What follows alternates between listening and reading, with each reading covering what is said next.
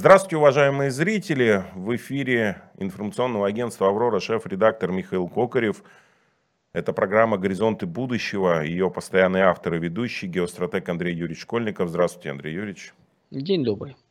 Андрей Юрьевич, тут такой вопрос, а, касаемый тех сценариев, которые э, вы рассказываете. Вот скажите, пожалуйста, вот по вашему мнению, какие сценарии в каких странах будут реализованы? Ну или в каких регионах? Тут как... Ну окей. Давайте поговорим. Есть такой интересный фактор, фактор времени. Если мы начнем смотреть вот все, что мы описывали, долго рассказывали, кому как надо действовать, складывается впечатление, что вот происходящее сейчас обрушение, к ним толком никто не готовился очень интересно слушать людей, страноведов, ну, то есть которые рассказывают о политике, о планах, о сценарии отдельных стран. Европа, Китай, Турция, далее везде. Там практически у всех присутствует разговор о том, что через 7-10 лет они выйдут на пик и вот тогда всем покажут. ну то есть через 7-10 лет в Европе будет создана мощная армия. Замечательно. Китай построит одно, Япония сделает другое. Турция культурно интегрирует в себя тюркский народ. То есть планов громадье, но у них у всех 7-10 лет минимум. У кого-то еще больше. Возникает вопрос, друзья, чем вы занимались до этого?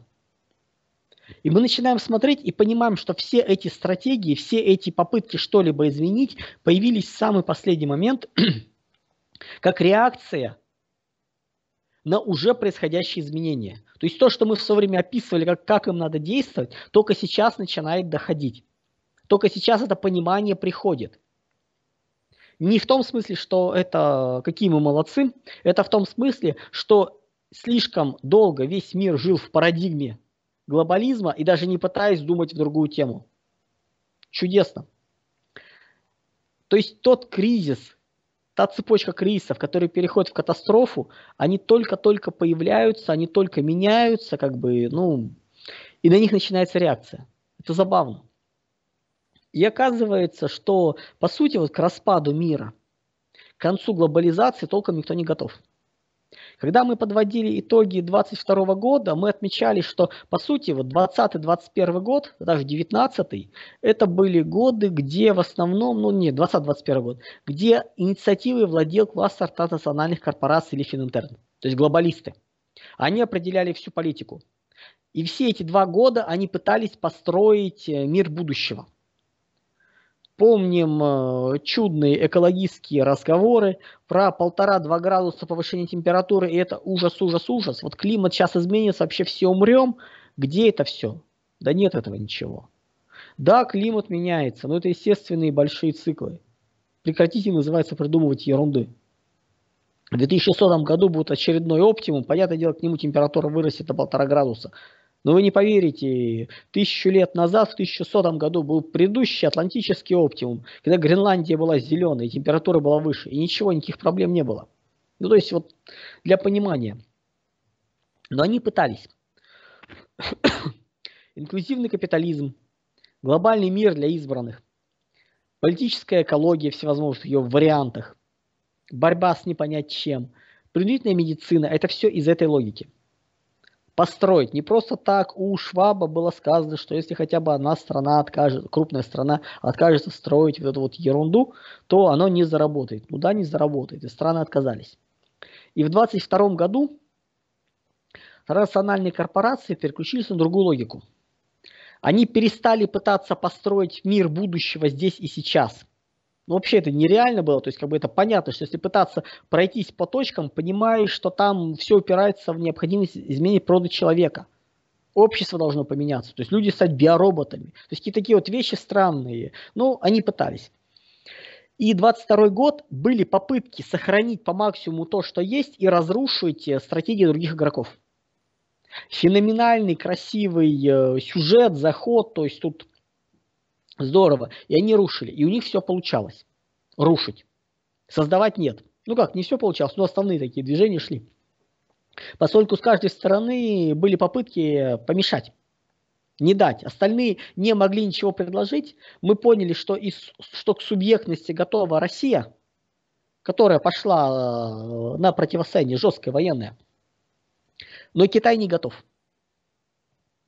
Знаменитое э, приземление Нэнси Пелоси в день ВДВ на Тайвань она четко показала, что Китай не готов к игре первым номером, к агрессивной политике, то есть они затягивают. В их логике, в их понимании все будет позже. Даже когда мы слушаем э, китаистов э, вроде Вавилова, там, Вавилова, Маслова, они происходят описание стратегии планов Китая, там, как правило, вот звучит эти вот десяток лет. Они будут строить, они создают, они пытаются. То же самое у всех остальных. Только-только сейчас начали. То есть у всех в планах не было такого резкого обрушения, которое нас ждет, и необходимости строительства. И получается ситуация красивейшая. Вот представьте, вы начали строительство ну, дома, перестройку его. Снесли нафиг все старое, привезли материалы, начали строить фундамент, залили, и вдруг наступила зима неожиданно. И вы не знаете, что делать. Достроить вы не успеваете – перезимовать вам негде, и вы начинаете судорожно распродавать все, что у вас есть, пытаясь собрать, соорудить какой-то шалашик, как-то вот прожить, что-то придумать, фиксируя убытки, списывая все свои вложения в попытке хотя бы зиму пережить. То есть у вас сейчас такая задача. Вот у всех сейчас такая задача. Все эти красивые десятилетние планы, пятилеток, они идут в никуда. Вот сейчас практически все основные игроки, которые или ничего не делали, или начали что-то делать, но поздно. Мир рушится. Плюс еще Фининтерн помогает ломать это все. У них нет шанса построить свое, но они, по крайней мере, пытаются из серии, а вдруг само рассосется. Вдруг это проходит. То есть вот, вот экстренные судорожные попытки создания нового в будущем мире и разрушение это все Фининтером, чтобы не допустить потенциальных конкурентов. Если мы действительно начинаем ну, единственное исключение, наверное, вот небольшие исключения, кому можно вспомнить, это ну, по поводу глобализации, выхода из нее, это Иран, Япония и обе Кореи. Ну, Россию мы как бы отдельно сейчас поговорим, то есть, понятное дело, Россия. Вот эти страны, они хотя бы пытаются работать, причем, знаете, даже неплохо пытаются работать, потому что мир меняется. Но одна Япония чего стоит, которая втихаря запустила программу военную, ну, вооруженного, как, программу милитаризации тихо, аккуратно, у которой ну, все знают, что Китай строит авианосцы. Он тут два авианосца построено, там вот планы еще. А у Японии их оказалось четыре. О чем никто долгое время не подозревал. То есть пару лет назад, когда начали обращать внимание, что там происходит, выяснилось, что у них практически четыре авианосца. Но они называются вертолетоносцами, как бы вот, ну вот, вот допиливание напильником и становится авианосец. Да, понятно, у них нет своей авиации, много чего нет, но они пытаются вовсю. Вот Иран, Япония и обе Кореи в этом направлении очень хорошо развиваются. Если посмотрим степень милитаризации и военного оснащения обоих, обеих Корей, ну это что-то с чем-то. Вьетнам готовится к военным действиям. То есть так вот подготовка идет, но это не распаду мира. К распаду мира, конечно, готовилась Россия. Я думал, начнется все где-то на год-полтора позже. Но события пошли быстрее, то есть те 8 лет подготовки, я думаю, мы чуть-чуть подольше. Вот эти, кстати, 8 лет не хватает всем остальным. То есть когда мы начали готовиться к изменению, остальные это игнорировали. Вот надо было в 2014 году это начинать всем остальным. Тогда бы сейчас игра была бы у них интереснее. Сейчас у них шансов очень мало на субъектную игру. Поэтому сейчас сплошная рефлексия. Глобалисты в попытке спастись, понимая, что у них ресурсы исчезают, что-то делают, все остальные реагируют, но предложить свой сильный ход, заказать свою игру не могут. Вот, вот пятая колонна, которая годами формировалась, она зачищается, глобалистская. Да, это не сильный провал, но это много, ну как бы, но это болезненно. И у нас получается система дюже веселая. Весь мир идет в фарватере глобалистов, мешая им, пытаясь как-то выгадать свое ну, как вот э, акула, не рыба прилипала. А акула слабеет, болеет и вот-вот отдаст концы. Вот умрет. А что делать дальше, никому не понятно. Ну, тут как бы есть Россия, которая пытается что-то строить, создавать, делать. То есть мы пока действуем. Что, кстати, интересно, вот мы говорили в прошлой передаче, но это на в моем, соответственно, канале по поводу проблемы Турции, что Турции нужно было 20 лет заниматься внутренними изменениями, вот у России та же примерно проблема. Мы тоже не очень сильно занимались внутренними изменениями. Но мы не занимались общественной сферой, но мы занимались э, индустрией. Мы с 2014 года за 8 лет очень хорошо много чего локализовали, потихоньку, не сильно, сильно не получалось бы, это противоречило текущим законам. У нас, по крайней мере, есть основа индустриальная, вокруг которого стоит копать вокруг которого стоит делать. То есть те же Роскосмос, Росатом, Ростех, э, Алмаз-Антей и прочие, сохраненная энергетика, это вот все, вокруг чего можно жить, вокруг чего можно работать. И это будет сейчас. В той же сталинской экономике, поздней сталинской экономике, 75% номенклатуры производилось артелями, которые составляли всего около 8% экономики. Все большое, мощное, серийное производилось государством. Вот у нас то же самое. У нас есть ядро большое, мощное, серийное. Нам есть чего делать. Плюс нам еще повезло то, что не полная блокада, и мы можем готовиться. То есть у нас активно сейчас идет скупка того, ну, когда начинается кризис, когда начинается катастрофа, тем более, то ценность запчастей и элементов резко возрастает. Возникла потребность, мы скупили более сотни нефтяных танкеров по всему миру, там 10-12-летних. Ну да, которые не новые, которые вот БУ, но которые еще будут ездить. Они надежные. Вот то же самое сейчас постановим. Мы скупаем, остальные еще не понимают ценности этого. Поэтому стратегии интересно меняются. Глобалисты еще ближайшие 2-3 года будут вовсю играть первым номером. Причем с каждым годом возможность у них будет все меньше. Там, где у них дюжину вариантов что можно сейчас было сделать? Они могут реализовать 2, 3, 4 максимум. Но больше просто ресурсов не хватит. В следующем году из этого же примерно списка, чуть-чуть называется плюс-минус, они смогут реализовать пару действий. Через год, дай бог, одну программу запустить. И все. Количество степеней свободы растет, неопределенность, возможность действия растет, а реализовать нечего – ну, это как приходишь в магазин, громадный ассортимент, а у тебя денег нету. Вот глобалисты сейчас подобные человеку, пришедшему в магазин, громадный, с кучей ассортимента, без денег. Денег все меньше, меньше, меньше, взять хочется все, а возможности нету. Ну и в какой-то момент это все закончится, обрушится. Так что наблюдать интересно. Интересно наблюдать за другими игроками, у которых нет быстрых резких планов, которые стратегически пытаются говорить о 7-10 годах, на уровне тактики оперативного управления они реагируют на текущие стимулы, но у них нет своей стратегии. Ну, у России в этом плане получше, конечно. Да, у нас не просто, да, у нас внутренние изменения идут медленнее, чем бы нам хотелось, но они идут. И те события, которые проходят, ну, это болезненно, но других вариантов нет. Слишком сильно мы, скажем так, слишком тяжел, тяжелым был удар по итогу холодной проигрыша в холодной войне. Слишком много нам нужно наверстывать. Вот такие дела.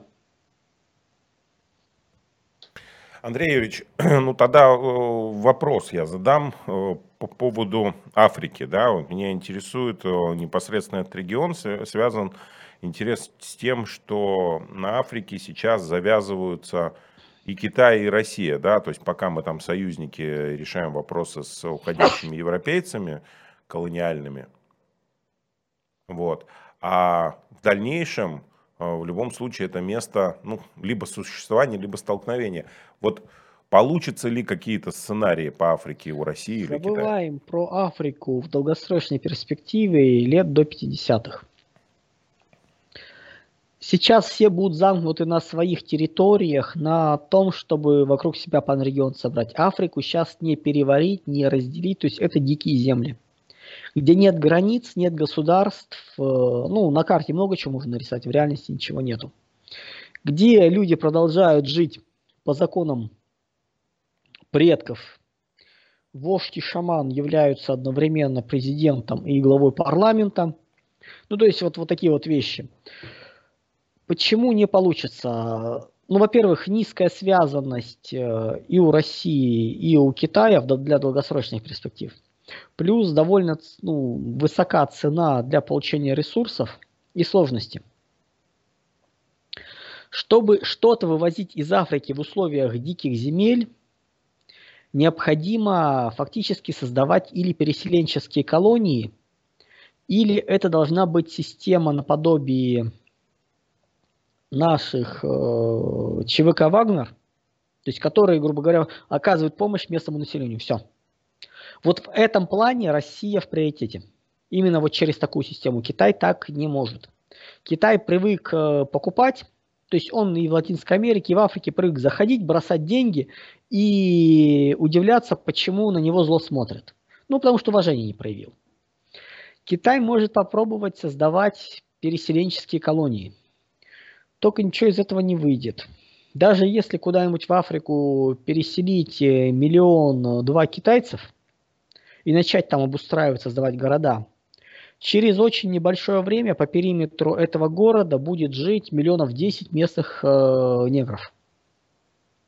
Ну, совсем вот, их э, чуть дашь слабину, эта вся волна нахлынет э, в город, и, собственно говоря, китайская колония закончится. Но поскольку как бы, они увеличиваются намного быстрее, рожают намного быстрее, чем китайцы. И уровень подхода к жизни другой. Поэтому не выйдет. С точки зрения, плюс все-таки, ну, посмотрите, сколько территорий России влазит на территорию, вот, вот так накрывает территорию Африки. Это на картах нам кажется нарушение проекции, что она маленькая. На самом деле она более чем большая. При желании разделить зоны ответственности проблем не будет. Там у нас не будет столкновений. Там даже, даже если мы разругаемся в другом месте и будут совместные проекты, мы все равно будем замечательно их делать. Это выгодно и тем другим.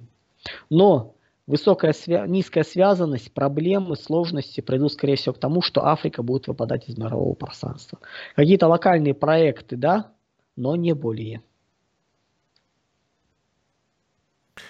Ну и э, еще хочу попросить вас э, немножко уточнить вопросы с Южной Америкой, да, там сейчас, ну, Латинской Америкой, Южной Америкой, если она вылетает из-под э, панрегиона Соединенных Штатов Америки, вот они буквально на днях объявили, что готовы рассматривать вопрос создания чуть ли не единой валюты, э, получится ли вот это все э, в Латинской Южной Америке или на самом деле там, э, как будет опять расхождение, и каждое государство будет жить само по себе без э, какого-то единения. Это отдельно нужно рассказывать. У меня есть э, статьи по Ибероамерике, две большие статьи, они на Авроре висят, они на Школьников Инфо висят, в Телеграм-канале у меня заметки есть по этому поводу. Ну, лучше большие статьи посмотрите, просто наберите Ибероамерика Андрей Школьников и посмотрите, там расклад по ситуации.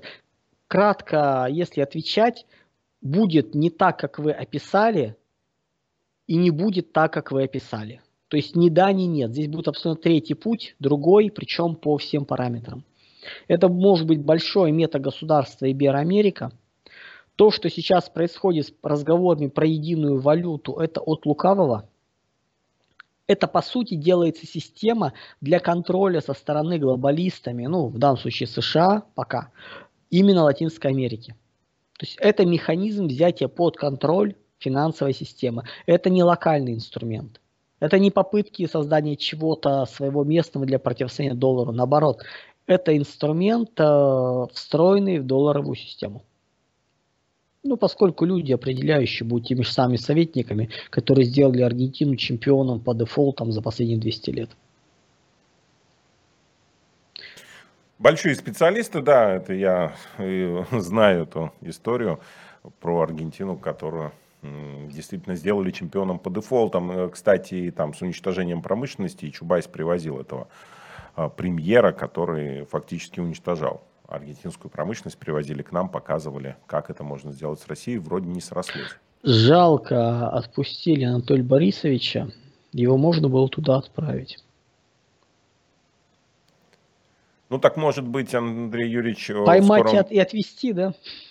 Да, ну, в скором времени просто его из, из Кипра туда передать, сказать, вот э, давайте, товарищ, налаживайте там жизнь ЕС. Да у нас еще столько таких э, чубайсов, э, не в смысле масштаба личности и харизмы, а в смысле научно-экономических взглядов и проводимых, э, ну, как бы и даваемых рекомендаций, что я думаю, мы много куда их можем отправить еще. Поделиться вот от доброты душевной – Жалко только на Западе почему-то их светилами не считают. Представляете, какой был бы кайф, если бы всех этих ребят собрать, отправить экономическим пароходом, им всем бы дали должности, ресурсы, и они все бы начали работать на пользу, на пользу Запада. Как быстро они превратили бы его в черт знает что. Спасибо большое, Андрей Юрьевич. Спасибо зрителям, что смотрели. С нами был геостратег Андрей Юрьевич Школьников. В студии работал журналист Михаил Кокарев. До скорых встреч. Всего доброго, друзья.